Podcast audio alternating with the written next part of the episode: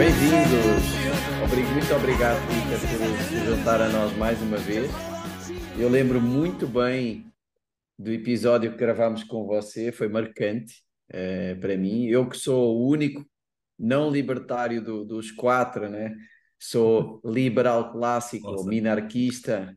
É, é, é, evoluí na minha posição por causa dessa desse episódio, ou seja, deslocou a agulha, né? Foi algo suficientemente forte para deslocar a agulha. Então lembro com muito carinho esse esse, esse episódio em que falámos sobre uh, libertarianismo, foi, foi bem legal. É, Bem-vindo, né? Obrigado por estar aqui, aqui conosco. É, a ideia hoje é falar um pouquinho de é, ética libertária, do PNA, né? do princípio da não agressão. É, como é que a ética libertária teve sempre um pouco a par da história de Bitcoin, inclusive da pré-história de Bitcoin, aí talvez possamos falar nós mais um pouquinho, uh, e, e finalmente como é que tudo isto se, uh, se aplica, não é? como é que é uma ótica uh, libertária para o que está acontecendo agora em, em, em Israel, né? que tem, tem nos preocupado a todos bastante. Né? Seria um bocadinho essa a sequência. É, antes de começar, talvez eu, eu, eu, eu gostaria depois de falar um pouquinho da parte mais da pré-história do Bitcoin, é, mas passava só a palavra a você para, para nos dar um, um oi e eventualmente dar também algumas palavras introdutórias. Pessoal, muito obrigado aí pelo convite de vocês. É uma, uma honra falar aqui no Bitcoinheiros. Também gostei muito do nosso papo lá atrás. É sempre bom estar aqui nesse fórum de vocês, né? e é, me sinto muito honrado por estar aqui. Muito obrigado pelo convite. Achei o tema excelente, um tema extremamente pertinente. Está todo mundo preocupado com a situação lá em Israel, sem dúvida alguma, com a situação geral do mundo, né? A impressão que dá é que a coisa está indo num crescente. Onde vai parar isso daí, né? Enfim, é. vamos lá, vamos conversar sobre isso. Tá bom. Então, eu, eu talvez fizesse só aqui uma pequena intro antes de passar a você para falar um pouquinho da base da ética libertária da parte mais Bitcoin e depois então passar a, passar a você. Portanto, o, os primórdios não é, de, de, de Bitcoin, o que eu chamo da pré-história, né, que é a parte anterior ao white paper, teve muito ligado ao movimento cypherpunk. O movimento cypherpunk é, foi um movimento que trouxe a criptografia do mundo, dos governos e das grandes corporações para o cidadão, com, um, com alguns objetivos muito ligados ao libertarianismo, objetivos de liberdade individual, de privacidade, uh, de proteção contra os abusos dos governos. A criptografia, a, a, a, criptografia na sua vertente em que ela é uh, uh, potencializada para um uso do cidadão comum, ela acaba por dar uma grande contribuição nisso. Os primeiros cypherpunks começaram muito a, a, a, atuar na área puramente de criptografar mensagens e coisas assim, mas rapidamente evoluiu para se usar a criptografia já para aplicações diretas, né? Uh, para sistemas de comunicação criptografados, sistemas de e-mail criptografados e, uh, não por acaso, acho eu, e eu acho que pelo menos o Alan Yudov uh, devem conhecer bem essa parte. O Peter não sei se estava tão familiarizado, mas uma das primeiras aplicações que surgiu lá atrás de um dos grandes, eu até tenho que ver aqui o nome para não me enganar no nome do cara, mas um dos grandes cypherpunks originais, não é? era o David Chaum, que inventou um, um, sistema de dinheiro digital, o eCash.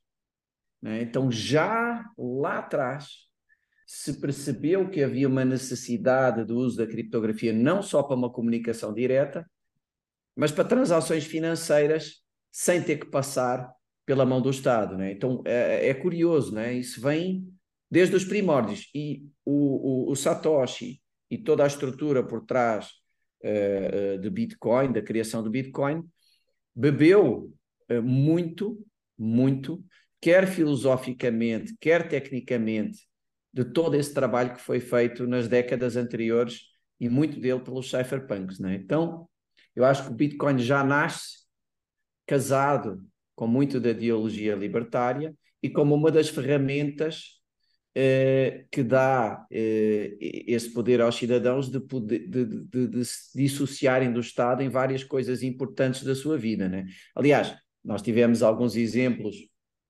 eh, recentes disso, não é? como aquela história do, do, por exemplo, dos caminhoneiros lá no, no, no Canadá, em que facilmente o governo conseguiu, manipulando a parte financeira, consegue manipular as pessoas, quer dizer, é uma arma grande que os governos têm, além de várias outras, é, é, é, é a pessoa é tirar, no Brasil, a desmonetização dos canais, a perseguição do judiciário, que vai ao ponto de, de, de, não só de prender uma pessoa, de multar, que é o padrão do judiciário, mas ir mais longe em cortar o ganha-pão das pessoas e tal. Então, tudo isso... Como, como fizeram com o Monark, né? O Monark recebeu Monark... uma enorme de 300 mil reais. Não, e não só a multa. Se fosse só a multa, era o padrão habitual de, do, do Estado uh, agir, né? Mas foram mais longe, foram, falaram com o YouTube e disseram, olha, YouTube, ele tem que ser desmonetizado, os canais dele não podem dar dinheiro. Então, é uma arma potente que os Estados têm e que uh, o, o, Bitcoin acaba por retirar, né, em parte ou no todo, se for lá mais à, à frente. Então, eu acho que estes conceitos, libertarianismo e de Bitcoin, já nasceram casados e têm-se provado estarem muito casados. Então, eu, após esta introdução, até porque eu não quero ser aqui o foco, é, eu talvez passaria um pouco a palavra a você eh, para falar eh, da base, né, da, da, da, ética libertária e do, e do PNA, que é uma das partes importantes da ética libertária. Bom, então, é, eu concordo com você, não tenha dúvida que o Bitcoin e a ética libertária se complementam de forma muito, muito é, precisa, até porque o Bitcoin, uma das, um dos objetivos era justamente esse, né? Dar o poder ao cidadão, né? tirar o poder do Estado, o poder do Estado de controlar o dinheiro. Mas a, a, ética libertária, de maneira bastante simples, se você pegar o, o, início dela, o princípio básico dela, é justamente o princípio da não agressão. É a ideia de que ninguém é, é, está autorizado a iniciar agressão contra uma pessoa pacífica. Se alguém não está te agredindo, se alguém não está fazendo nada, você não pode iniciar agressão contra aquela pessoa. Isso parece uma coisa meio óbvia. Acho que qualquer um concorda que iniciar agressão contra uma pessoa pacífica é errado. Não deveria acontecer. Mas, por outro lado, se você para para pensar como funciona o Estado, o Estado é ilegítimo por isso, porque ele inicia agressão contra pessoas pacíficas. Né? Você trabalhou, fez o seu, o seu emprego, o seu trabalho, fez sua renda, o Estado vai lá e exige de você um pedaço dessa renda, e se você não entregar, ele vai usar violência contra você. Ou seja, você é uma pessoa pacífica, você não brigou com ninguém para conseguir a sua renda, você conseguiu a sua renda de forma totalmente legítima, o Estado não tem nada a ver com isso, ele não tem o, direito de tirar o seu dinheiro ou de exigir alguma coisa. Então, o Estado, ele justamente ele inicia agressão contra pessoas pacíficas, e a ideia é justamente essa. Né? E aí é muito curiosa essa história toda, porque sempre teve essa teoria libertária. Essa teoria libertária não é, não é nova, isso já vem sendo desenvolvido desde lá da época do Locke, é, o Mises, o Murray Hoffman, muito antes de ter tecnologia para isso, já havia essa ideia do libertarianismo. Né? E assim, é realmente uma coisa fantástica como você vê que a tecnologia ela se encaixa nisso de forma muito boa. Né? O, o, o movimento cypherpunk ele tem essa ideia justamente de que a tecnologia ela permite, é, é, pela primeira vez na história, talvez, uma equidade entre o Estado e o indivíduo. A verdade é essa, você parar para pensar, por exemplo, você, é, nos Estados Unidos, por exemplo, eu estou até com uma camisa que eu estava lá em Nashville, negócio da segunda emenda, coisa e tal, o pessoal é fanático com isso. O pessoal nos Estados Unidos tem até arma para caramba. Mas se você comparar o poder da arma do cidadão, mesmo um cidadão que tenha muitas armas, com o poder de um exército estatal, é piada. É negligível, não tem nem lógica isso. Né?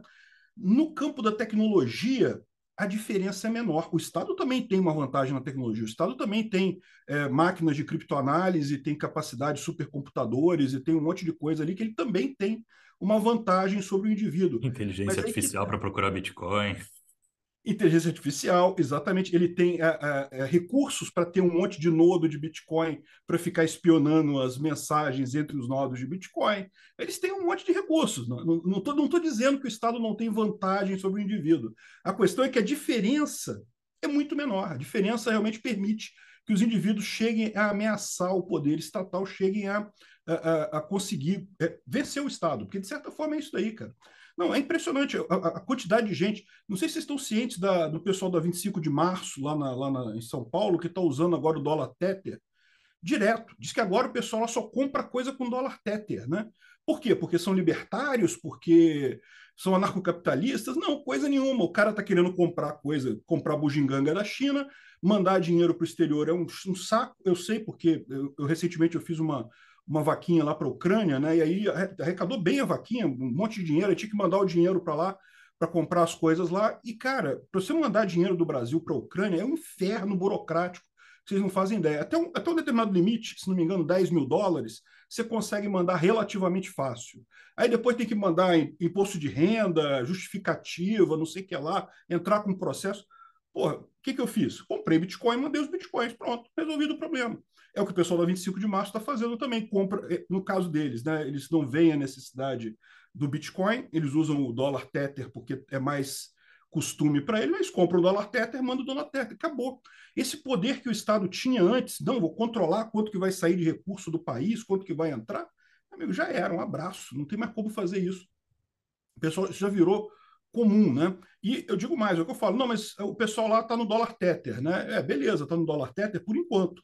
Porque em algum momento o dólar Tether tem um problema que é justamente a vantagem do Bitcoin. O dólar Tether ele tem uma empresa que cuida dele. Tem a empresa que emite os dólar Tether e que acompanha toda a rede de dólar Tether lá nos Estados Unidos.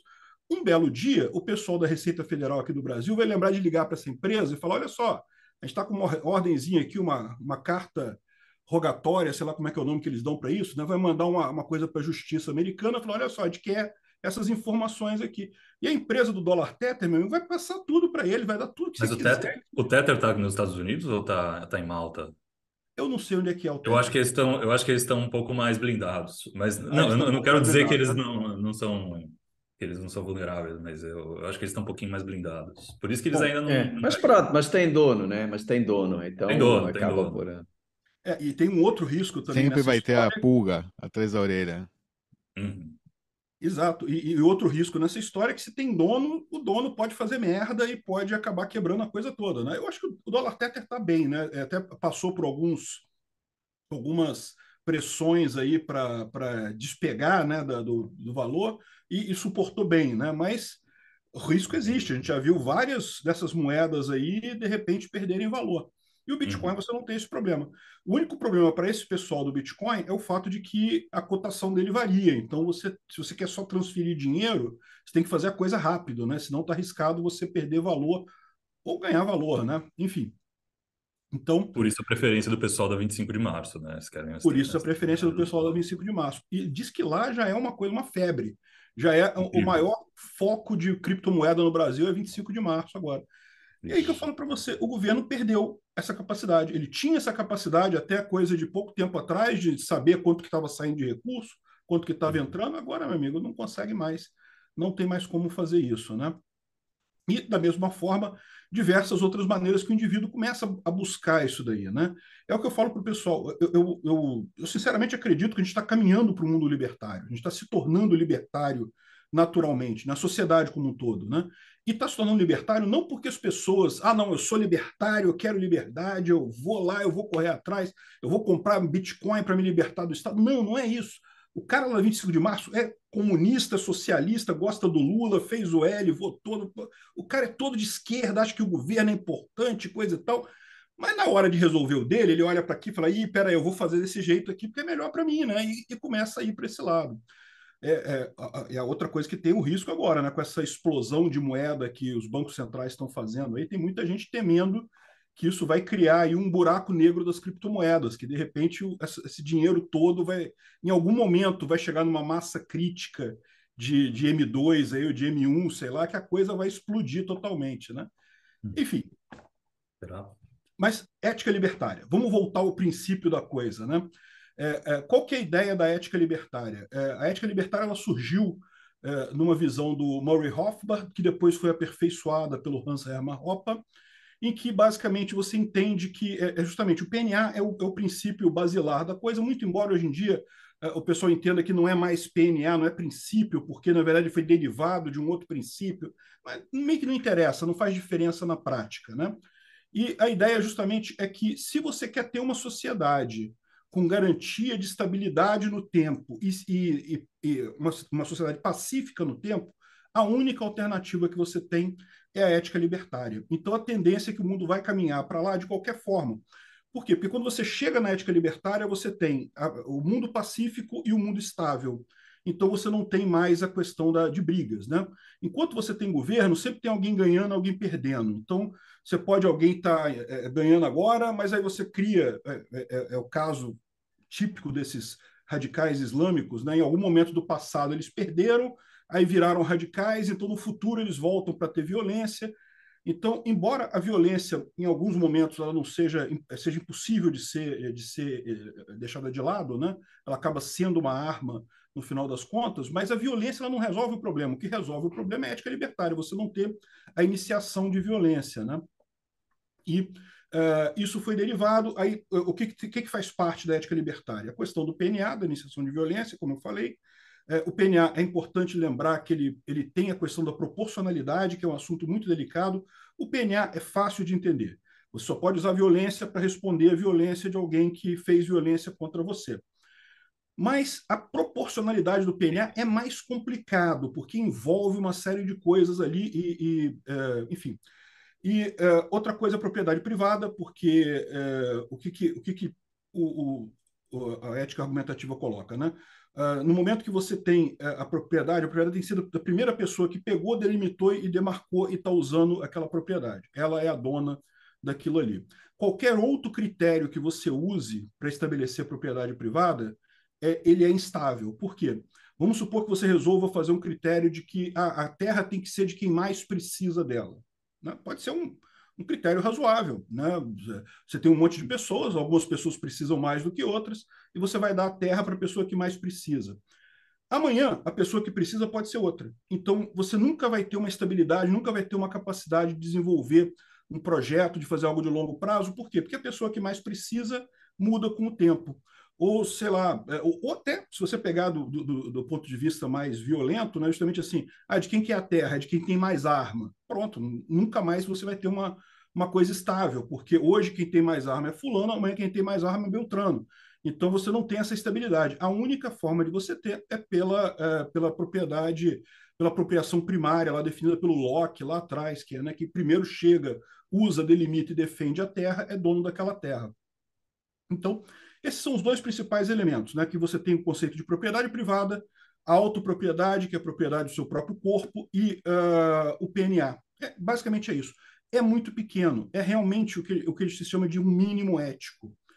E isso é, é válido por um outro aspecto que eu acho muito bacana, que é o seguinte: vocês estão reparando que a nossa sociedade está cada vez mais fragmentada.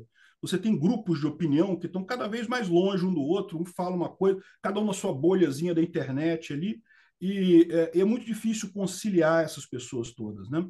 A ideia do mínimo ético é justamente você ter um conjunto mínimo de leis ou de, de regras que garanta a convivência pacífica.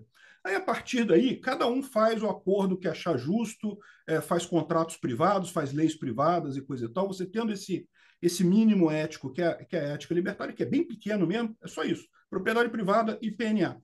E uh, uh, a partir daí você pode fazer outras leis, você pode fazer outros contratos, outros acordos, tratados né, entre pessoas, enfim. Uhum. Eu ia falar que é, o pessoal não entende o que é PNA, quanto mais o direito de retaliação, né? Quanto mais o dever de retaliação, né? Porque se, o, é. se a vítima não, não retalia, ele está dando autorização eterna pro, pro, pro opressor oprimir sempre. Então ele é. tem o dever moral de retaliar. Logo na origem dos principais libertários que falaram em PNA, eles falam em possível, perfeitamente legítimo uso até da violência física, se for como resposta à agressão, né? Então isso já estava Logo os hum. primeiros admitem isso. Eu talvez fizesse só antes de passar novamente para, para vocês, só um pequeno à parte, já colocando um pouco aí na questão que está agora na ordem do dia, né, de Israel, que é, que é dois, dois pontos eh, que são importantes e um deles eu acho que não há muita gente que saiba, né? Ainda antes da fundação do Estado de Israel, eh, aquela região era uma região relativamente abandonada e relativamente despovoada, tá? Eh, aí no fim do século XIX, início do século XX, eh, começou, e, e, sempre, óbvio, sempre teve presença judaica e teve também eh, alguns povos que havia naquelas regiões, nomeadamente os árabes, que hoje em dia eh, se chamam os palestinianos, né, que eram os árabes da, da região da Palestina do mandato britânico. Árabes, Mas, drusos, beduínos. É, exato. Mas pronto, chama-se, costuma-se chamar, costuma-se chamar palestinianos aos árabes, né? desses vários povos que estavam lá. Agora, nessa Não. época, fim do século XIX, início do século XX, uh, as novas, as vagas que começaram a vir de imigração judaica de fora, eles tipicamente adequou-se perfeitamente à questão da ética libertária da propriedade, porque tipicamente uh, eles ocuparam a terra de para onde foram e começaram a fazer povoados e tal de duas formas diferentes. Ou era terra de ninguém, chegaram lá e puseram a estaca, ou era terra de alguém e compraram. É, é, um, é um tema que é muito pouco abordado. Eu estou falando pré-fundação né, do Estado. É, é, um tema que é pouco abordado. É, foi totalmente pacífico e sempre um desses dois caminhos. Ninguém era expulso, né? ou é, havia uma compra de, de terrenos e houve várias ondas disso, na época do Montefiore, uh, houve até donativos para fazer essas compras, ou então era por e simplesmente uma terra despovoada, ninguém expulsou ninguém. Estou falando dessa fase e grosso modo, não é? Não houve, não havia esse tipo de atuação do lado uh, uh, não, judeu. Havia, havia de tudo, era, mas era individual, esse é o ponto. Eram pessoas imigrantes ah, judeus que de dois mil anos de diáspora, mais ou menos, é, que viveram em diversas cidades do mundo e que agora tinham uma ferrovia para chegar em Jerusalém. Então começou a vir, o pessoal começou a vir porque a tecnologia permitia. Então, o judeu Sim. que há anos estava. começaram a vir. E individualmente, aí você tem histórias diversas. Pessoas boas e pessoas sim, sim. ruins, tem de tudo. Mas são indivíduos é, se é, cumprindo aí, digamos, sim, sua religião. Né? A, é não, mas a nível. A, a, sim, a diáspora, sim, é, é o exílio e a volta à terra de Israel tá, acontece duas vezes na Bíblia. Né? Então é, é, é, parte da.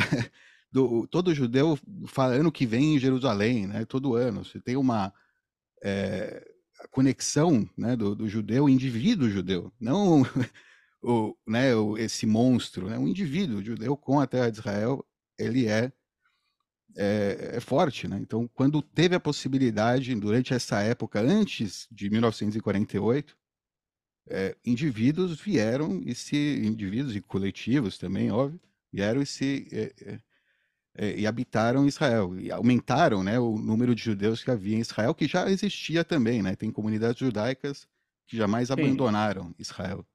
Né? Foi, foi permanente, foi permanente e em algumas cidades foi sempre até majoritário, embora no território todo alguns momentos não. Não, mas, é, mas, mas Dova, há uma coisa importante que eu não, eu não quero deixar passar, que é o seguinte: em 99,9% dos casos, portanto, que de fato é o que aconteceu, pode ter havido 0,1 de pequenos episódios, sei lá, criminosos de um cara sozinho. Foi ou compra ou terra abandonada. Não houve ocupação de terra por guerra nessa fase, fim do século XIX, início do século XX. Não houve, tá? Aí na fundação, Aí sim entra o Estado, deixou de ser indivíduo e entra o Estado, houve uma também entidade não, supranacional. Também não, ainda, ainda houve uma nesse entidade... momento são não, várias não. milícias, vários uh, tigros. Não, não, o que eu estou dizendo é o é seguinte: muito desorganizado. Entra uma entidade supranacional, que é a ONU, que faz um plano de partição em que o grupo agregado de, das comunidades judaicas uh, aceita essa, essa partição supranacional e o grupo árabe não inicia imediatamente uma guerra, portanto, novamente o PNA, uma guerra de agressão e de exterminação dessa nova nacionalidade, dessa nova nação, e, e, aí sim, só a partir daí, não é, da independência, é que aquele agrupamento de indivíduos passa a ser uh, um, um, Estado. E, e, nessa época houve uh, uma deslocação de terras, uh, em grande parte até forçada pelos próprios árabes, que disseram que tinha todo mundo que sair. Os que não saíram, novamente, falando do princípio da propriedade, eu estou sempre tentando manter na ética libertária, os que não saíram, os árabes que ficaram no lado israelense pós-partição e que não saíram, eh, foram cidadãos de plenos direitos iguais a todos os outros. Né? E até hoje estão lá e são 20% da população do Estado de Israel, eh, servem no exército, eh, estão em, cargos, em, em cargos tá diversos. Esse ponto que você está colocando é um ponto muito importante, realmente. Que tem muita gente, inclusive muito libertário por aí, que se engana com aquele mapinha verde que dá a impressão de que Israel foi invadindo e tirando os palestinos, expulsando os palestinos. Isso nunca aconteceu. Aquilo ali é mentira, aquele mapa, não tem nada ali. O que houve foi justamente a guerra né, dos, dos árabes contra os israelenses ali. O Estado em si foi dado pela Inglaterra. A Inglaterra é quem tinha o, o, a, a, a jurisprudência, vamos dizer assim, o domínio daquela área ali, né, dali da Jordânia, dividiu a área e deu a, a, terra para Israel, né? Ou seja, não teve, em momento algum, teve invasão de Israel ali. Sim. E isso é e, é importante para os libertários. Foi oferecida uma partilha, né, de terra, uma parte judeu. É, exato, e não foi Israel que ofereceu, foi a ONU e eles recusaram. E aí, nessa guerra, também é importante, só para ver a cronologia histórica, na Guerra da Independência, em que Israel foi atacado e se defendeu, está dentro do PNA, em que não tirou a terra de ninguém que estava do lado de Israel por ser árabe, eles ficaram cidadãos, mas nessa guerra eh, a, a, o Egito ficou com Gaza e a Jordânia ficou com a Cisjordânia. Eh, não, Israel não estava lá, Israel só foi forçado novamente, como resposta a uma agressão não provocada, a entrar nessas áreas para se defender, na Guerra dos Seis Dias. E aí sim, conquistou Gaza e Cisjordânia, conquistou também até o Sinai inteiro, a península de Sinai inteira, uma área colossal ao Egito, que depois em acordos de paz devolveu o Sinai inteiro ao Egito e sugeriu devolver Gaza ao Egito e Cisjordânia à Jordânia. Nunca foram países independentes. Eh, se, se, se, se a Jordânia e o Egito quisessem ter criado um, um Estado palestino, em 48 poderiam ter feito, estava sob a administração deles durante 20 anos Uh, nunca fizeram, nunca fizeram, inclusive até mataram uma série de uh, refugiados uh, palestinos que estavam no lado da Jordânia, não é? no famoso Setembro Negro, mas Israel tentou devolver, eles recusaram e a partir daí ficou aquela situação meio, meio esquisita. Gaza, de onde veio este conflito, era 100% independente, não havia um soldado nem um cidadão judeu em território de Gaza, ele era administrado pelo Hamas, ele não tinha nenhum bloqueio fronteiriço uh, quando Israel saiu, em 2005. Os, os, os, as restrições, bloqueio total raramente houve, mas as restrições algum tipo de importação de materiais ocorreram apenas depois da eleição do Hamas, em 2006, 2007, expulsão da Fatah, mataram um monte de gente da Fatah e começaram a atacar Israel. Só aí é começaram as restrições. Mesmo assim, até estes ataques de 7 de outubro, eh, cerca de 1% da população de Gaza cruzava a fronteira todos os dias. Imaginem, 1% todos os dias cruzava a fronteira, já para não falar de todo o tipo de, de, de comida, de equipamento, materiais e, e, por aí fora. Né? Gaza poderia hoje ser uma Malásia, uma Singapura, se tivesse sido governado decentemente. Eh, eles optaram pelo terror, gastaram todo o dinheiro numa infraestrutura brutal de guerra. Há uma, há uma, enfim, uma brincadeira, não é bem, não sei se se pode chamar brincadeira, mas uma observação que se faz que é, é tudo falta em Gaza, menos os, os, os rockets, não é? os foguetes que eles lançam. Esses não faltam. Conseguiram lançar em poucos dias 8 mil, uma coisa assim. Tudo falta menos os foguetes, né? E combustível para a guerra também não falta, mas falta para os hospitais. Quer dizer, mas voltando abrigo, aqui... Portanto, abrigo para os soldados também não, mas para os civis sim. Exato. É, é, eles disseram até que os túneis são para os combatentes do Hamas. A proteção dos civis é a responsabilidade da ONU e de Israel, dos civis de Gaza, imagina, enfim. um absurdo total. Mas aí, voltando então aqui para este último ponto, não é? como é que vê a questão do, do PNA e o que aconteceu a partir de 7 de outubro e como é que interpreta?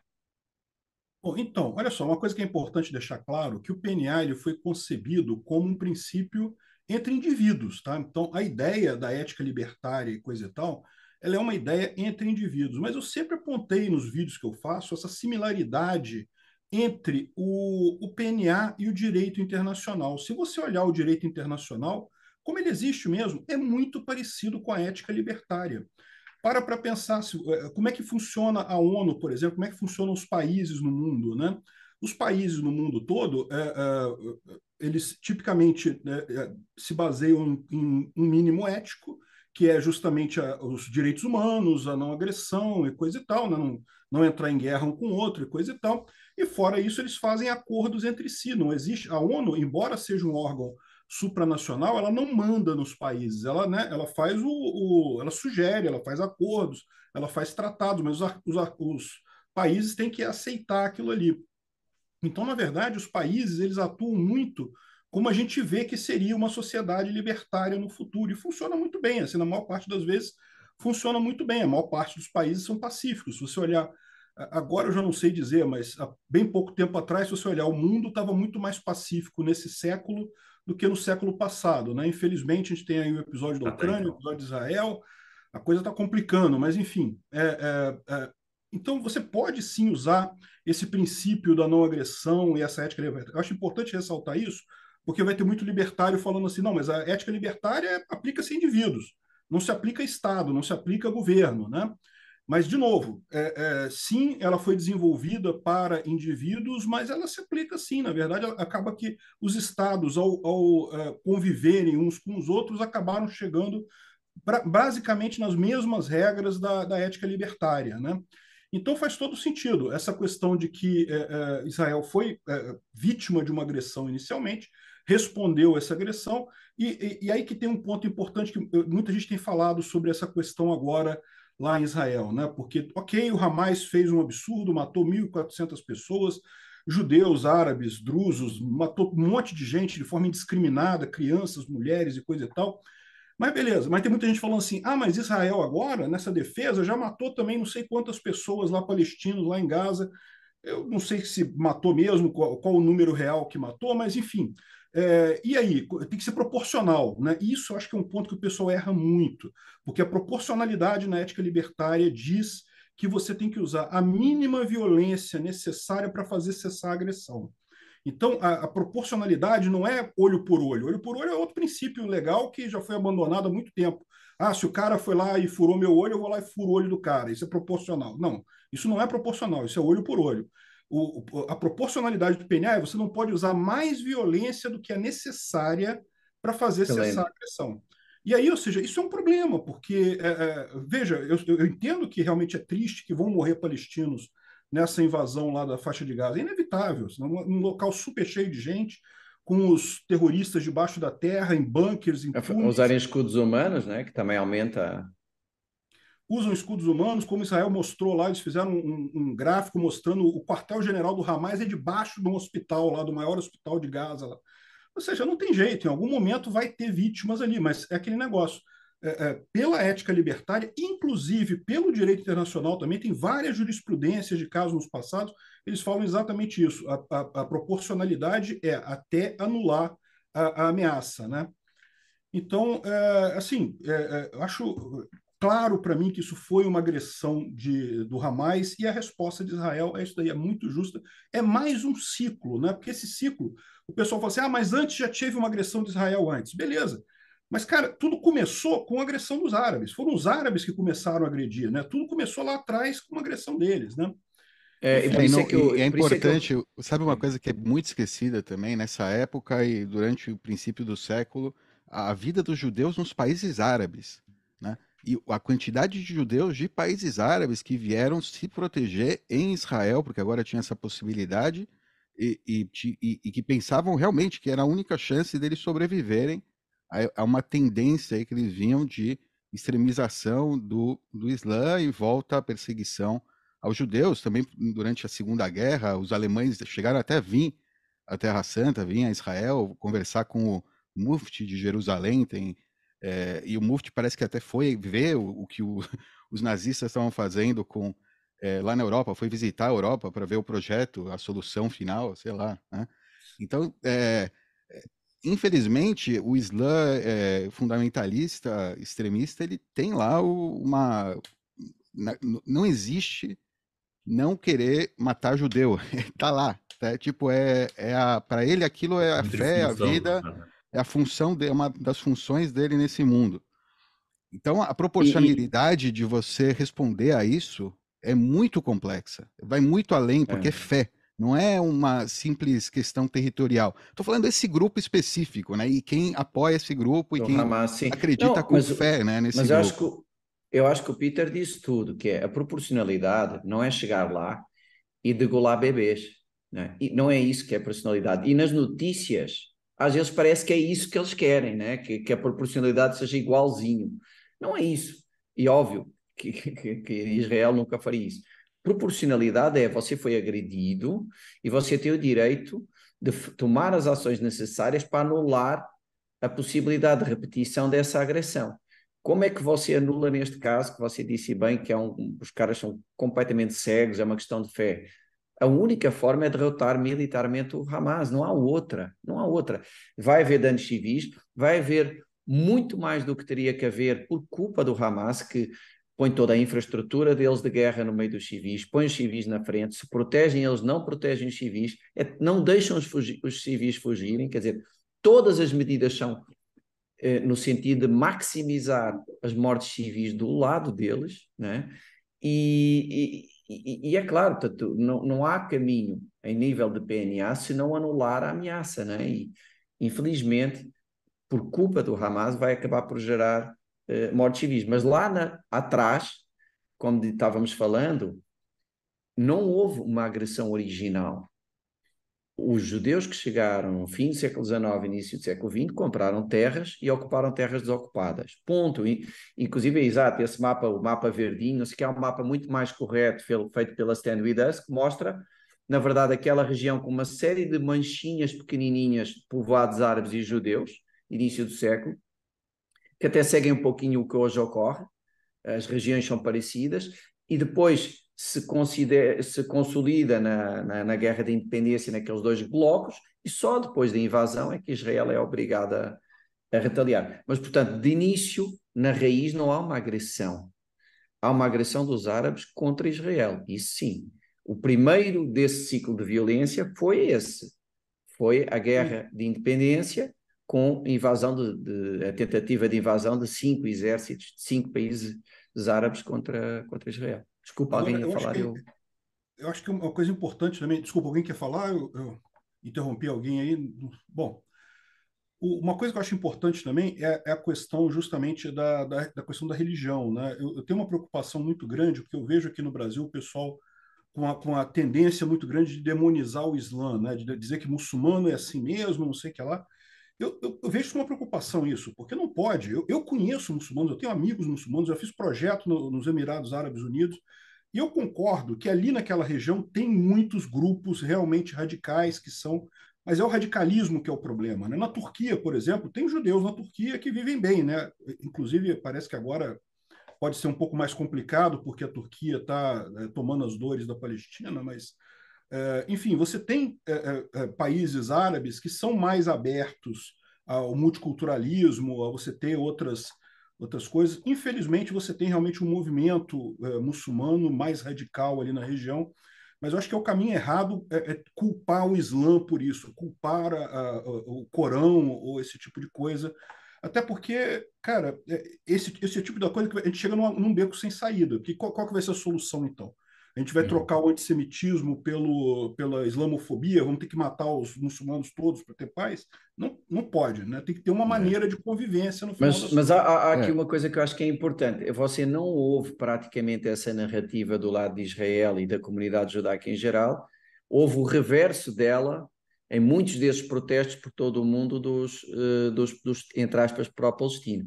Você vê um discurso quase uniforme quer dentro de Israel, quer nas várias comunidades judaicas, em que o inimigo é o Hamas, e não nem os palestinos, nem os muçulmanos, é o Hamas, é super claro, vá a qualquer protesto e você vai ver isso. É o Eu Hamas vários... é a sua interpretação religiosa, né? não é a religião. Exato, e a interpretação é, é, que eles próprios têm. Mas, mas você vai, vai, a qualquer protesto, Lisboa, Paris, Londres, ou ato, nem se chama protesto, né? A favor de Israel, ou até em São Paulo, né?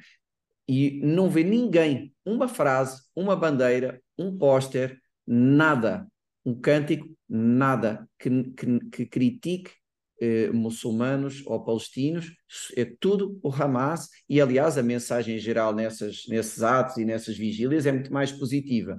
Já o reverso, infelizmente, não é verdade. Quando você vai a atos, eh, vê as frases dos atos pró-palestinos em vários Sim, lugares, que são, que são constituídos principalmente não pela população comum eh, árabe, palestina ou muçulmana, mas muitas vezes pela extrema-esquerda e por muçulmanos radicais, não é? são os dois grandes grupos que enchem esses atos, são completamente antissemitas. Os gritos são, uh, os piores são do género morte aos judeus, e depois há outros do género Palestina livre do rio até ao mar, que no fundo significa a eliminação uh, de Israel, uh, e, e, portanto não tem nada a ver. E, e esses são o problema, né? mas eu acho que você nunca vai ver praticamente ninguém, pode haver sempre um, um, um, cara mais fora da curva, mas não vai ver o mainstream do lado israelense e judaico nunca faz essa mistura entre Hamas e a população como um todo. Nunca. Eu não vi.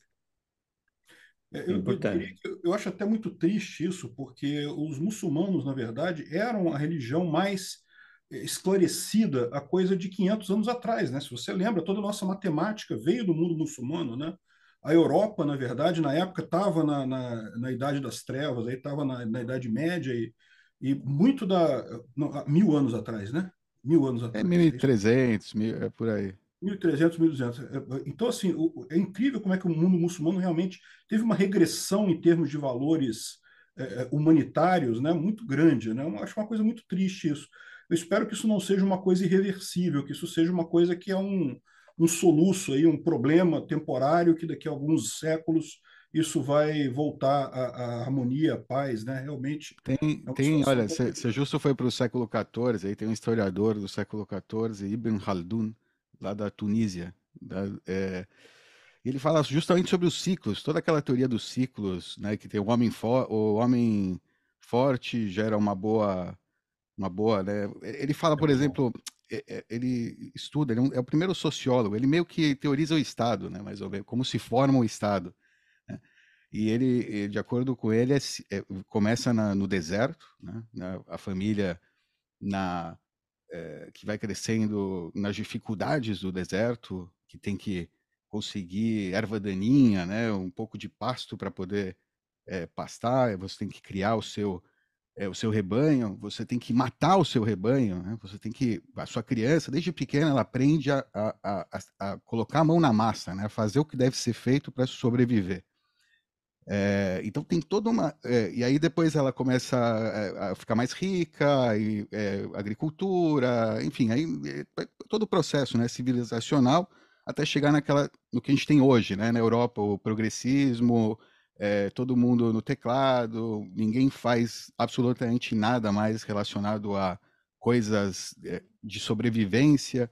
E essas são as é, civilizações que estão mais né, fresquinhas para serem tomadas. Né? Geralmente por esse povo do bárbaro, entre aspas, né? ele chama de bárbaro, né? Bárbaro, também para ele também é o bárbaro, ele está analisando algo que acontece, ele está vivendo numa civilização confortável, né? naquele momento, ele está falando que pode chegar a vir, né? E que veio, eventualmente. Né? Veio alguém mais forte e é, tomou né, o território daquela civilização, daquele grupo que ficou acomodado naquela região desértica, que é uma região que né, precisa de. É, onde se criam, onde se geram né, pessoas com, com o que ele chama de assabia, sabia, que é um senso comunal, é o, o, o Volksgeist, lá, sei lá, aquela coisa, é, coesão social. Né? a sabia. Uhum. Então vai criando-se essa sabia. O povo judeu, né, é, é um exemplo. O deserto, né, o povo judeu do deserto, quando voltou para Israel pela primeira vez, o êxodo do Egito, é, se diz que ficou 40 anos perambulando pelo deserto, né? E tem então a formação da sabia, a formação dessa unidade, dessa coesão, porque ele saiu, né, de ser escravo, de ser um ignorante, né, completo, o pai, para alguém que sabe se virar no deserto, né? sabe se virar naquelas condições extremas. É... Então, essa sabia foi o que permitiu, né, por exemplo, né, a, a, o, a reconquista né, de Israel depois de, do, do êxodo no Egito, por, mas duas gerações depois de Moisés, depois de ter cruzado o campo. Então, e várias vezes se repete isso também com Maomé, isso acontece. Maomé também cresce da sabia, da sua família, do seu entorno. Enfim, tem, é, isso se repete muito no Oriente Médio e, e, e, é algo que acho que se espera, entre aspas. Né? Que, tem que, quando você analisa como esses países se comportam, que tipos de é, coisas situações, né? às vezes você pode. O que, que essa população, né? agora, por exemplo, de Gaza, o que, que ela gera para a geração da sabia, da coesão social do, do povo palestino, né? Ou, ou, a reação de Israel, que, entendeu? Tem essas intenções que é. e, e, essa essa mentalidade de que tudo se muda, que não existe alguma civilização que fica, ou seja, tem esse fatalismo um pouco aqui na região por causa do Ibn Khaldun, que é, o, é o que o pessoal entende como história, né? É o, é, é o fatalismo da história. A história se repete em ciclos, né? Então você não pode mais evoluir dessa, sair desse ciclo, né? E aí de repente. Não, mas é, olha né? só, mas, é isso que o libertarianismo fala. A ética libertária fala que a gente vai chegar num ponto Vamos de, sair de desse equilíbrio ciclo. com a ética libertária. O ciclo vai acontecer porque você tem realmente um passado aí. Agora, isso é uma coisa também que eu tenho uma, uma, uma questão que eu acho que eu não sei nem se o pessoal lá já, já resolveu isso, mas é o, o depois, né? Porque eu assim, ninguém tem dúvida que o exército de Israel vai conseguir o objetivo dele vai ser muito mais difícil do que o pessoal imagina, porque o pessoal, os, os terroristas lá do Hamas estão nos túneis, tem um monte de armadilha lá. Não vai ser fácil para o exército de Israel é, tomar a faixa de Gaza, como muita gente pensa, mas eles devem conseguir isso, né? E depois, como é que eles vão fazer a gestão dessa área depois? Eu, eu ouvi dizer que eles estão que eles estão até oferecendo para o Egito novamente, né? Querem que o Egito tome conta daquilo ali. Eu não sei. É, cara, é, não há, não há, eu diria o seguinte: é, não há alternativa, tal como com a Alemanha nazi, a, a primeiro derrotar eh, militarmente o Hamas. Né? Não dá para negociar com o Hitler, não dá para negociar com o Hamas. Primeiro, eles têm que não estar lá. Eh, depois, é de fato um problema grave, é grave, porque não há nenhuma boa solução. Né? As menos ruins, eh, as mais ruins é, é, é a ocupação, Israel não quer, é, ou e, não conseguir ganhar, também não penso que seja possível e também não faz sentido. Depois, já na escala, a seguir viria a autoridade palestina, mas os caras têm muito pouca força, acho difícil, mas já é uma coisa um pouquinho mais palatável. E eu acho que talvez a única solução minimamente viável, que também não é ideal, também não é ideal, é algum tipo de força árabe eh, dentro dos países minimamente amigáveis que fizesse ali uma espécie de, sei lá, de força de paz para gerenciar, que com bastante apoio, e certamente vai haver muito apoio no pós-guerra, poderia criar uma infraestrutura boa, escolas boas e, enfim, começar a criar uma geração muito menos vinculada ao ódio.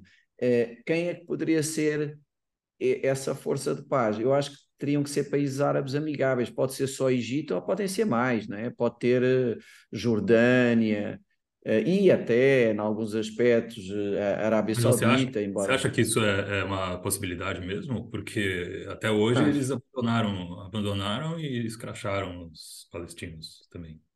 Ninguém acho, acho que é. Não, é não, não, não, exato, mas era, seria eles enviarem uma força de paz, não era ficarem com eles, né? É uma, espécie de força de manutenção de paz. Eles já fizeram isso em algumas regiões, não sei se foi, acho que foi no Sudão, umas partes do Sudão, tiveram lá uma força eh, multinacional árabe e tal, eles come começaram a ensaiar algumas intervenções. Cara, é assim, bom cenário não vejo nenhum, zero. Os menos ruins, eh, para mim, por ordem, é a Força Árabe, é o menos ruim de todos, e o segundo, ONU, acho também eventualmente a par disso, não tão bom, mas também poderia ser, eventualmente se tivesse americanos, ingleses, mas teria também que ter alguns árabes, e depois a seguir na escala veria a autoridade palestina, mas os caras não têm credibilidade nenhuma, nem dentro de casa, acho muito difícil, não é? Então, boas soluções não há, mas vamos ter que ver isso depois de ganhar a guerra. Primeiro é preciso tirar o Hitler, e depois, então, fazer o plano Marshall, uh, com apoios e tal, e, e, tentar criar ali um caso de sucesso. A Alemanha hoje, meu Deus, é um dos países mais ricos do mundo, o Japão, ambos foram derrotados militarmente, ambos tiveram uma transição apoiada pelos vencedores da guerra e com ótimos resultados. E, e, e curiosamente, os alemães hoje eh, dão-se bem com os aliados e com, e com o próprio povo judeu, não é? Portanto, eh, há casos de sucesso noutras regiões do mundo, não é? É, eu tenho uma, uma teoria que né, eu não tenho como provar que isso é verdade, mas que, na verdade, essa movimentação do Hamas tem a Rússia e o Irã por trás dela. É, é interesse para a Rússia, por quê? Porque a Rússia está perdendo lá na Ucrânia, a Ucrânia está conseguindo destruir o exército russo completamente lá, os russos não têm como manter os territórios que eles estão lá, e uh, o Putin quer forçar uma negociação. Então, ele achou que era importante começar um outro, um outro ponto de guerra em outro lugar que fosse mais, que chamasse mais atenção para o mundo meio que se distrair da guerra da Ucrânia e focar em outro lugar. E nesse sentido, o Irã também tem um interesse nessa briga ali, que eu acho que é justamente por quê? Porque o Irã. O Irã é muito mais, o Irã é, é brutal. Um, é um páreo internacional e ele vê como uma forma dele agredir os Estados Unidos, isso daí, essa agressão. Não, e há mais uma coisa, Peter, há uma coisa que é mais uh, mais próxima que isso, que é isso em geral, né? Em geral. Mas nesta vez, especificamente desta vez, estava quase a sair um acordo péssimo para o Irã e péssimo para o Hamas, bom para os palestinos, péssimo para o Hamas, que era o acordo de paz Israel-Arábia Saudita. Esse acordo que envolvia os Estados Unidos, esse acordo ia tornar a Arábia Saudita um aliado próximo dos Estados Unidos e de Israel, minando completamente a influência do Irã na região e também do Hamas, porque com esse acordo de paz iria haver movimentações com a autoridade palestina para progredir no, no processo de paz e com fundos e tudo isso. E estava iminente. Então eu acho que o Irã, além de uma animosidade geral com os Estados Unidos, tinha agora uma coisa imediata, que era uma ameaça que eles viam como gravíssima. Então, seguramente, não se pode ter havido também influência russa e tudo isso, mas seguramente foi muito, muito, muito instigado pelo Irã, que era quem tinha mais a perder em ficar quieto. Seguramente. Tem outra, eu não sei se é boato, parece que tem dois países aqui da região, da Arábia Saudita e, e, e Egito, que vão entrar no BRICS, é isso? Tem alguma coisa, tem, tem alguma especulação nesse sentido? Arábia Saudita, né? ou, ou alguma, vocês estão sabendo? Não, já, já, já é um fato, não é uma especulação. É, então, o, o BRICS, isso, o BRICS criou um grupo é um alargado. Pouco, é. Ou seja, do ponto de vista, o gringo está aqui, né? Eu sei, porque o petrodólar é, a gente sabe, a gente conhece. Enfim, tem, eu, aqui em Israel é, existe muita desconfiança com relação aos Estados Unidos estar tá aqui. Não é uma, ah, que bom, os Estados Unidos chegou. É bom, claro, mas tem a desconfiança de que não é só para ajudar os judeus Não é um. Ninguém, ninguém é tonto de pensar que é só para. Né? Tem, tem mais aí, tem, tem coisa acontecendo. Enfim. É... É, no, no, BRICS, é, o Irã e a Arábia Saudita foram aceitos no BRICS, já, já fazem parte do, do BRICS, né? É, eu, eu falo para vocês, eu acho que sinceramente eu não vejo nenhum futuro no BRICS, porque o BRICS já é, tinha. desmoronou, desmoronou que são, são, inimigos. Então, assim. É, agora Irã e Arábia Saudita é ridículo. Mas não conseguem, não, não chega a lugar nenhum, não vai para lugar não nenhum. Não vão decidir nada, não vão fazer nada. O BRICS é irrelevante. Irrelevante. É.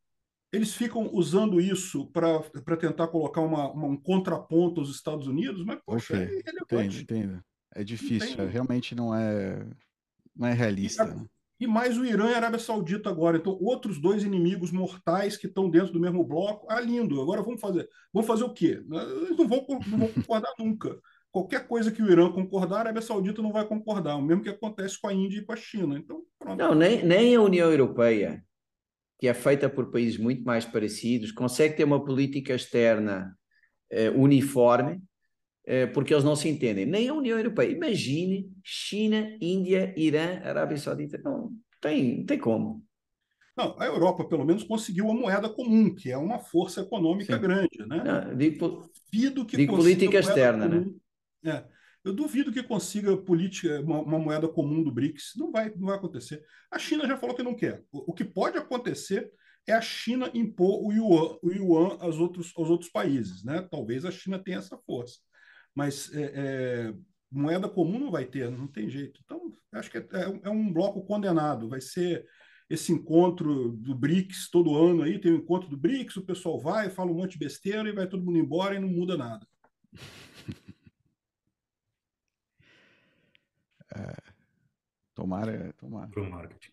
Eu, eu, eu, sinceramente acho melhor do que a alternativa, porque a alternativa é aquele negócio, né? o pessoal fala, ah, mas o mundo multipolar seria melhor. Eu, eu concordo, eu acho que se tivéssemos mais países, não só os Estados Unidos, mas outras potências liberais também no mundo, né? É, seria excelente para a gente ter uma, uma competição a nível global de superpotências aí. Mas o problema é que não, não, é a mesma coisa. Uma coisa é Estados Unidos, Europa, que tem eleições que ah, não são perfeitas, mas tem lá os, uh, uh, né, tem todo o esforço da humanitário, coisa. Do outro lado, você tem o Xi Jinping, tem o Putin, que as eleições lá no eleição na Rússia, o próprio Peskov falou que é uma burocracia cara que todo mundo sabe quem vai ganhar e coisa e tal, o Xi Jinping não vai sair do poder, ou seja, não, não é uma competição real, ninguém confia nesses países de verdade, né? Então, não, não tem jeito, né? Se, ah, seria ótimo um mundo multipolar? Seria. Com esses polos aí, meu amigo, esquece. Vamos ficar com os Estados Unidos mesmo, vai ser o, o caminho vai ser esse. A Agora, conclusão é que as pessoas que têm cérebro acabam eh, aglutinando para os Estados Unidos e isso acaba formando uma nação, uma coisa né? esse mesmo ideal é difícil realmente multiplicar.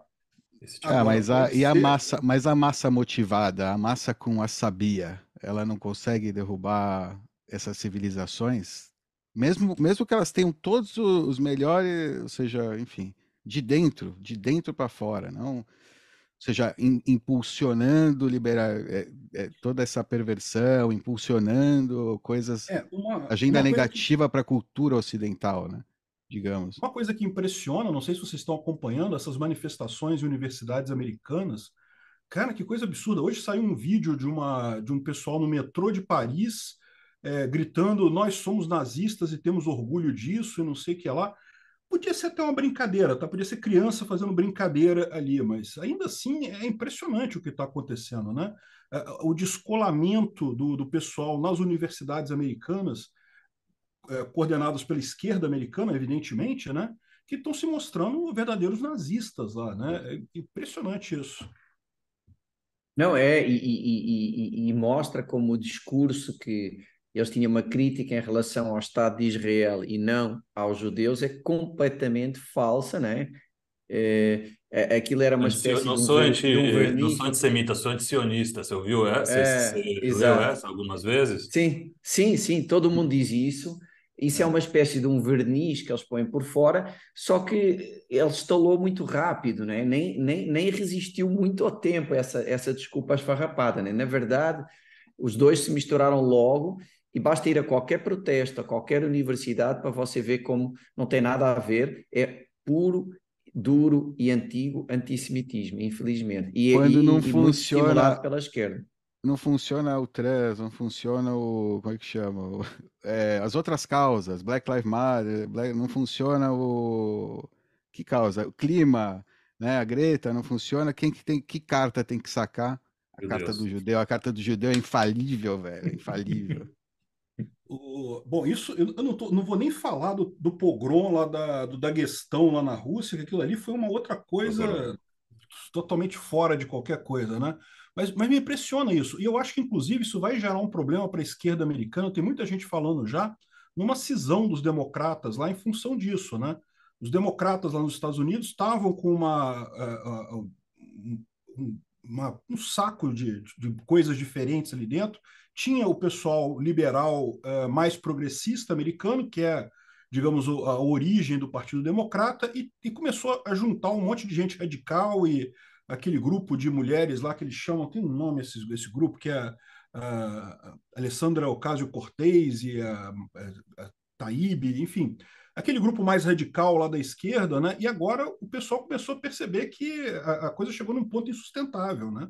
é, é, porque esse, esse, grupo radical da esquerda começou a ameaçar Sim. os valores humanitários, os valores liberais deles, lá progressista deles, né? Enfim, isso pode ser um problema aí até para a política americana, essa história toda. Não, pelo menos alguma coisa boa sai disso, né? verdade, verdade.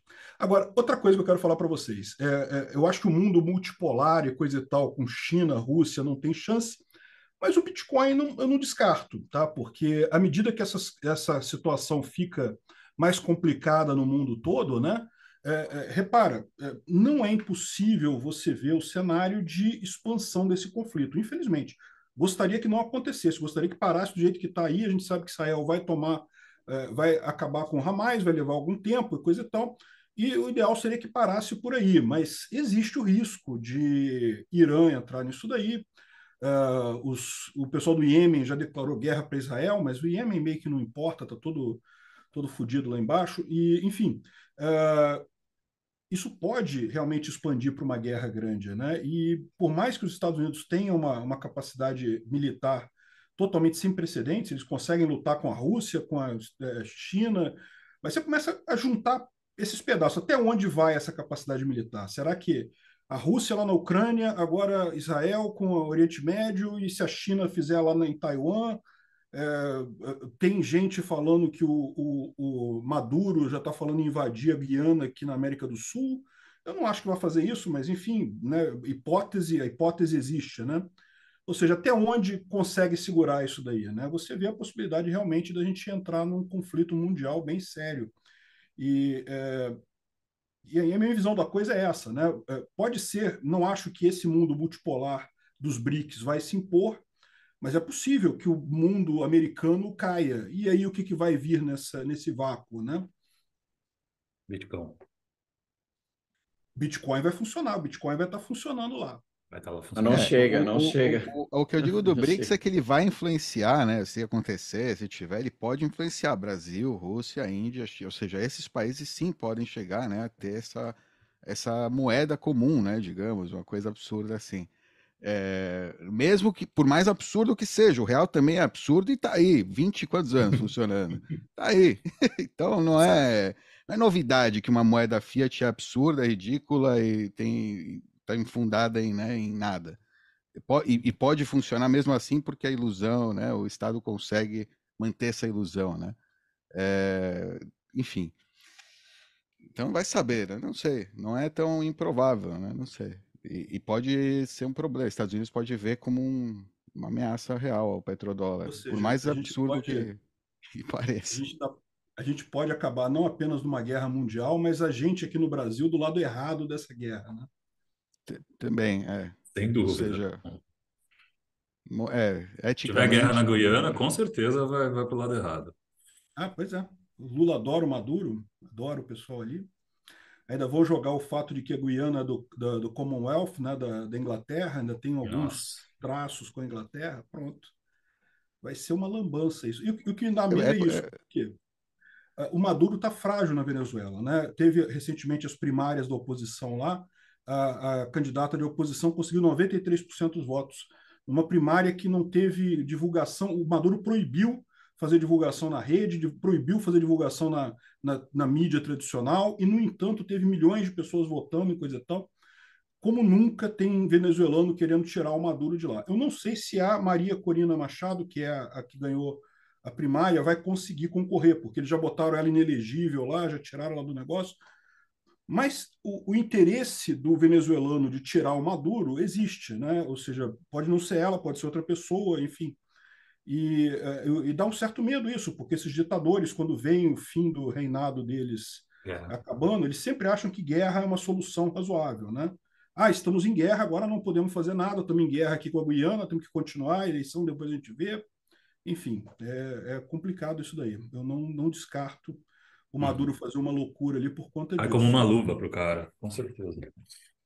E o Lula vai embarcar pelo mesmo motivo. O Lula está fazendo um governo desastroso aqui no Brasil, vai chegar 2026 com a economia destruída, não vai conseguir se eleger, vai encarar a coisa exatamente. Opa, temos uma guerra aqui na América Latina, nós, o Brasil está do lado aqui contra o imperialismo britânico na Guiana e vamos não podemos ter eleição aqui no Brasil porque temos que continuar e coisa e tal. É um, é um futuro sombrio. Eu espero que a gente não chegue nele. Ia ser muito distópico, realmente. Eu não, eu não imaginava que a gente fosse ver isso, mas hoje em dia eu não estou duvidando muito, não, viu? Agenda 2030 veio com tudo aí. E aí vão transformar o Biden definitivamente numa inteligência artificial e vai governar para sempre. Até, né? É, eu não sei. Lá nos Estados Unidos eu tenho a impressão de que o, o a, a, máquina por trás do Biden é muito mais significativa do que o Biden em si. Né? Sim, né? sim, sem dúvida. Porra. Esse aí é o. É o, o cara, das, que faz lembrar. Da, da combina, das combina. Não, não, não querendo ser maldoso, não é? Não querendo ser maldoso, mas faz lembrar aquela, não sei, em português, não sei se era o fim de semana com o morto, ou não sei o que, que é tipo. o, o,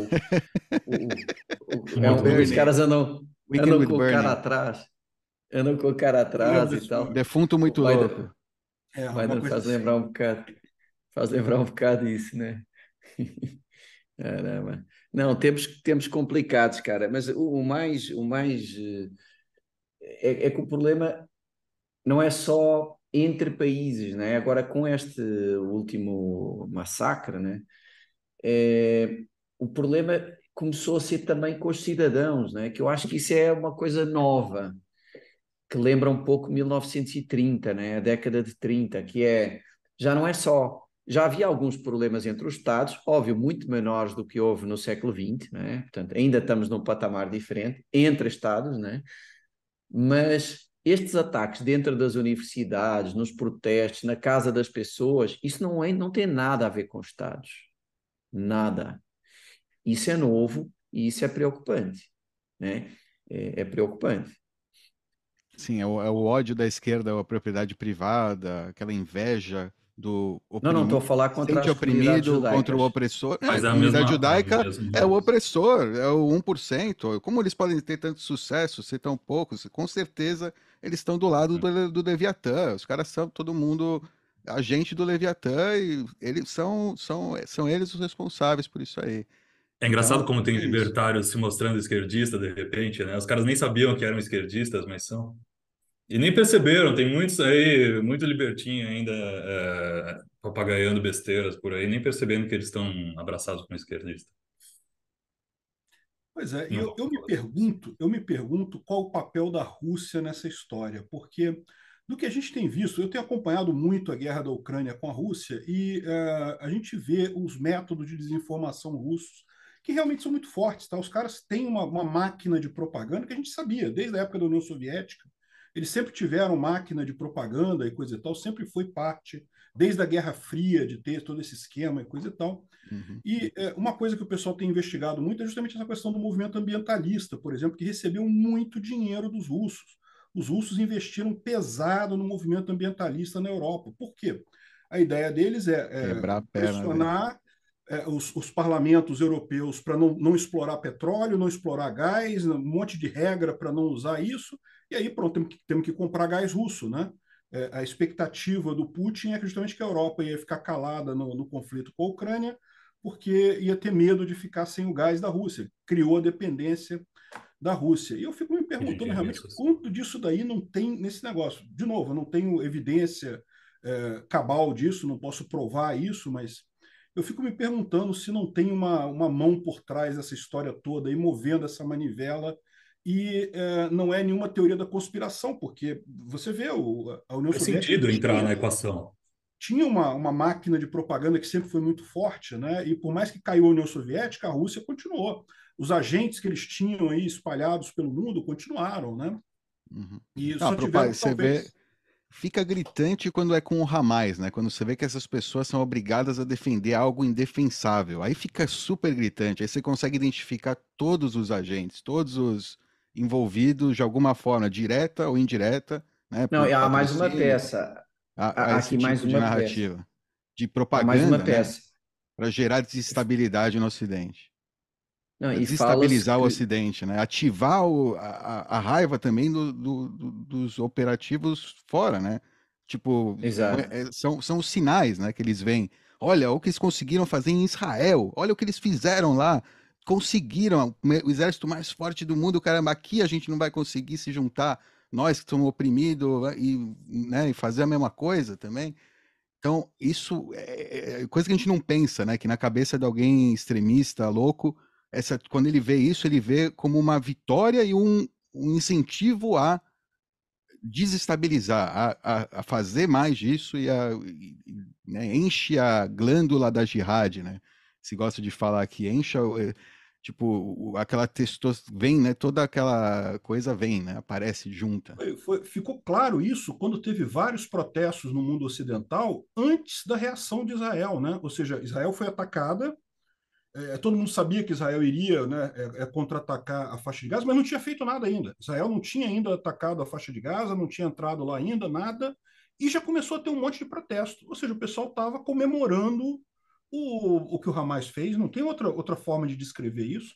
Por que, que você faz um protesto antes de ter qualquer opressão lá dos palestinos ou qualquer outra ação violenta contra os palestinos, né? É, ficou uma coisa realmente impressionante isso. E, e como é que é focado nas universidades no Ocidente? Como é que é um movimento universitário isso. Né? Que é onde a esquerda é mais forte, né? Onde a esquerda é mais forte. Onde Pessoal mais suscetível. Pega, pega, o jovem que não tem ainda uma, uma estrutura é, é, moral. moral, psíquica, sei lá, né? não tem ainda uma formação completa e todo jovem se sente um pouco injustiçado, é natural, você é jovem, não tem nada, você não fez nada na vida ainda, você vê um mundo com um monte de gente com dinheiro, um monte de gente fazendo coisa, e você entrando naquele mundo ali, você não tem nada, né? Todo jovem começa com nada. E todo jovem já se sente um pouco injustiçado, então ele já está um pouco ali suscetível a esse. Às vezes é até contra tipo o pai, é o jovem rico que no pai não dá dinheiro, por exemplo, ele sente, já se, o próprio pai, ele odeia o pai, mas ele quer odiar outra, não quer odiar o pai, né? Porque isso é ruim, porque odiar outra pessoa igual em vez do pai. Também é, tem disso. O cara que o pai trabalha todo dia, não vê a cara do, do menino, o menino cresce sozinho, sem dinheiro, com a misadinha michuruca, ainda acha que o pai é um mão de vaca, filho da puta, e que todo mundo é que nem ele. Não, é, porque, porque o pai não, quer ajudar é ele, quer de repente dar uma lição, faz as coisas você sozinho, não sei o quê. Mas não, né? O ponto, o ponto é que dá, dá um terreno fértil para esse tipo de coisa, né? Para você instigar a revolução, instigar é, esse tipo de coisa ali, né? Enfim prioridade. Ou gente sem pai, né, também.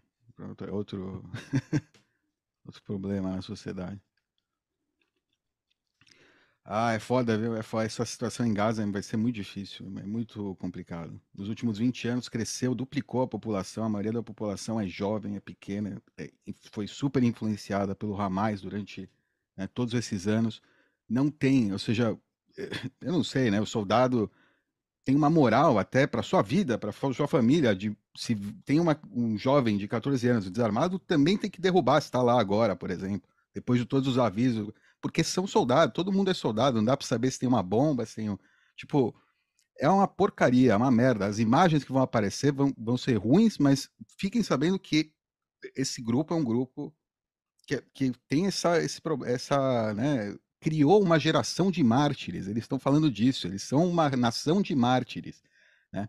Eles se concentraram ali, criaram um, um, uma, um grande eh, rio de sangue. Né? Eles querem ver sangue, querem esses mártires, querem essa mensagem sendo transmitida para ativar as glândulas de jihad das outras pessoas. E por isso Israel, seja que qualquer país normal europeu tivesse isso acontecido numa cidade europeia, teria não teria mais a, a, o, né, o, o, espaço daquele país já não existiria mais, né? ou seja, uma, que tem com a, com a, capacidade, capacidade bélica de Israel, ou, ou, enfim, você viu a Alemanha, o que fizeram na Alemanha durante a Segunda Guerra, tipo, uhum. com a capacidade bélica, Israel poderia ter né, destruído tudo aquilo, mas isso seria horrível, né? isso seria igual, o desafio é enorme porque você tem uma população religiosa extremista que uma grande porcentagem não tem volta, não é. Ao contrário, isso que tá, o que está acontecendo é, é, parte da luta e,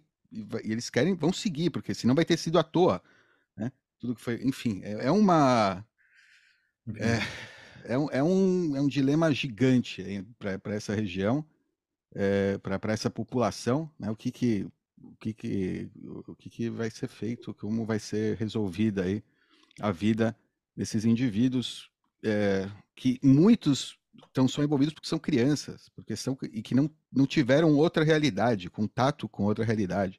O judeu é aquela é, um, é o diabo para ele na Terra. E, e, vai ser difícil mudar isso, mesmo depois de ele teve, sei lá, depois de sei lá 13 anos, já é difícil mudar essa essa essa, é essa cabeça, né?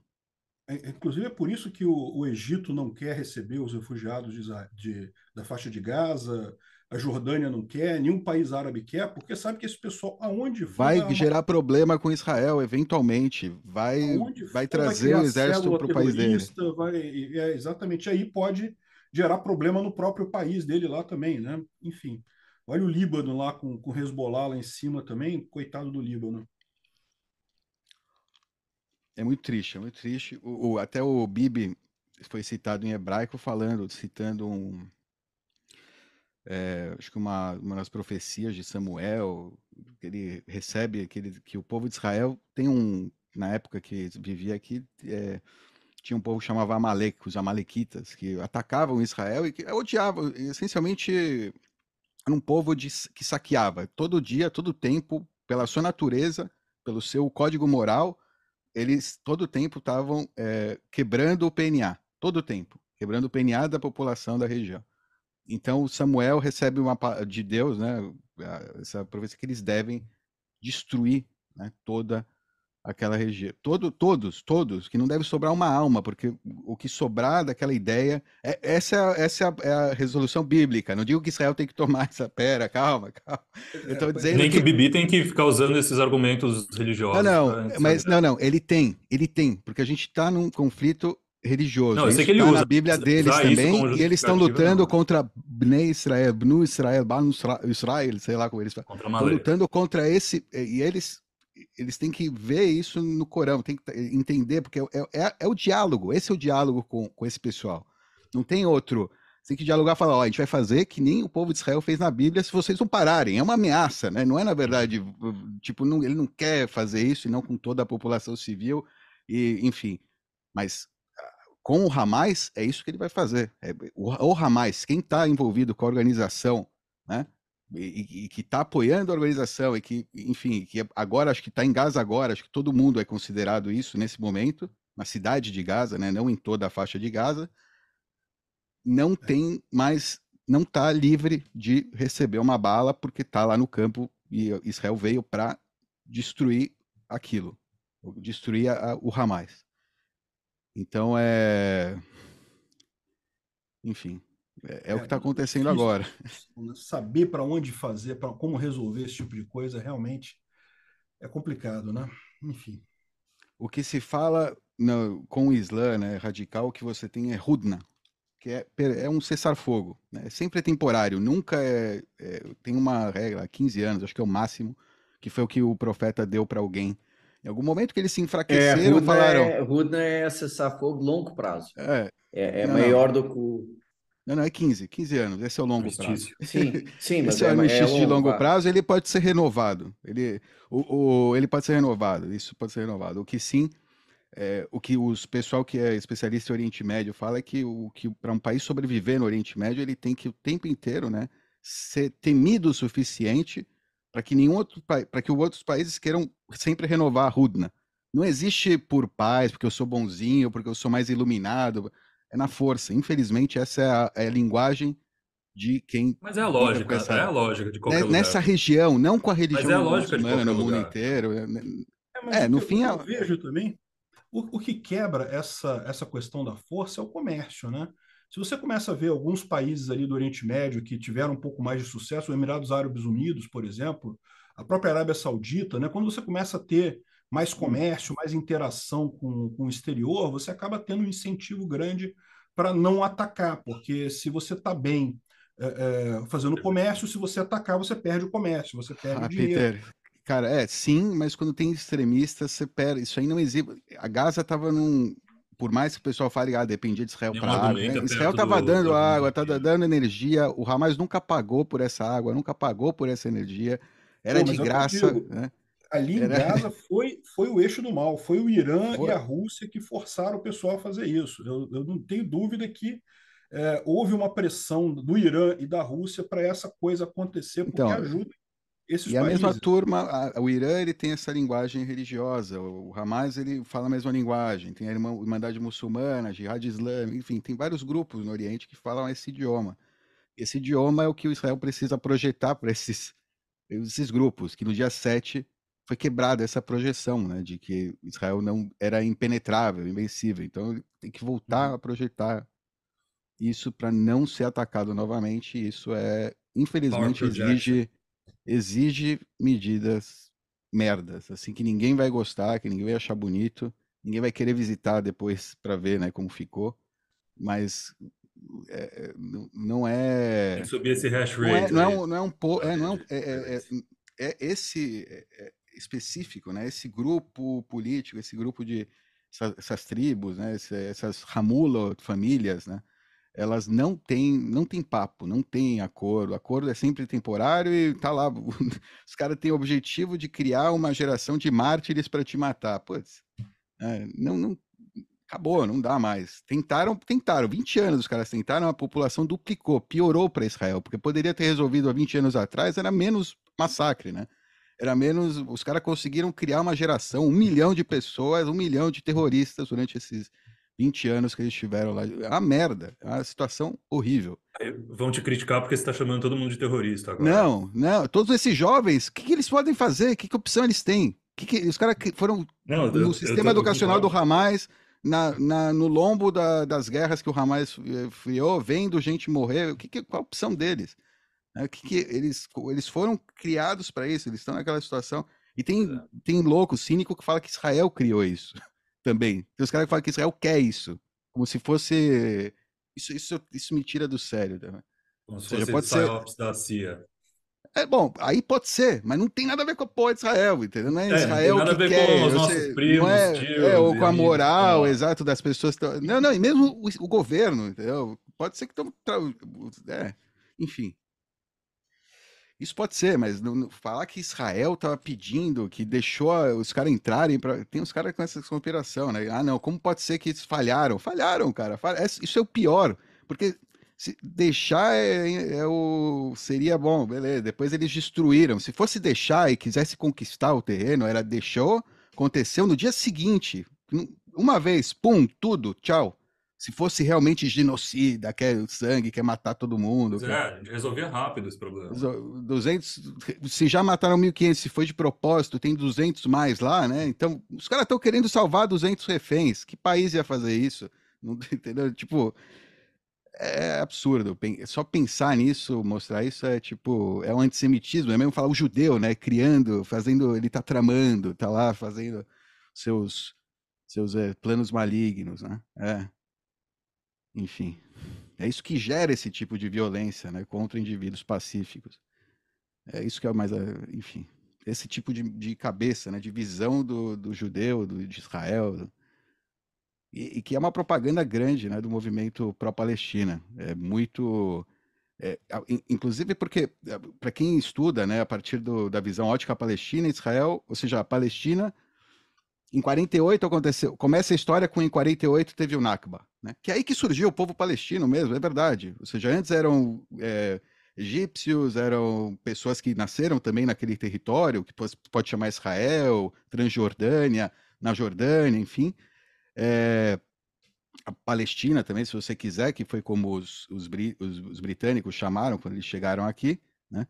É, mas antes disso não existia a Palestina e, e, o povo palestino surgiu em 48, com a expulsão, depois que eles perderam a guerra, com aquele povo que foi representado pelos egípcios e pelos jordanianos e pelos sírios e pelos eh, libaneses na guerra, né, que talvez até lutaram junto, provavelmente, e assassinaram alguns judeus no caminho, e, enfim, né, no meio daquela... Então, não é todo mundo que é santo que foi expulso e não é que começou a história de Israel em 1948. Começou sim a história do povo palestino, né, da, e, da, e da, da, de querer o retorno, em 1948.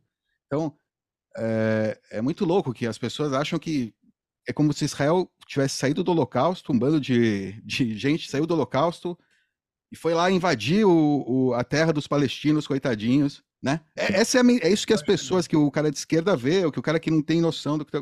É isso que ele entende, parece, né? Em 48 chegaram esses judeus, o que, que eles têm que fazer lá, esses judeus? O que estão lá enchendo o saco do, do, do, dos pobres palestinos, coitados, que foram expulsos, enfim, né? Aí, e aí começa toda essa história, todo esse rolo, né? Cresce muito depois dos anos 70, quando os países árabes, que até então estavam tentando atacar militarmente, diretamente, né? Confrontar Israel diretamente, não conseguiam, né? O seu objetivo.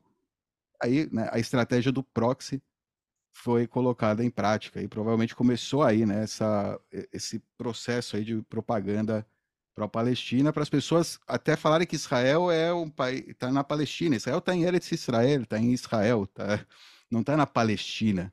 Né?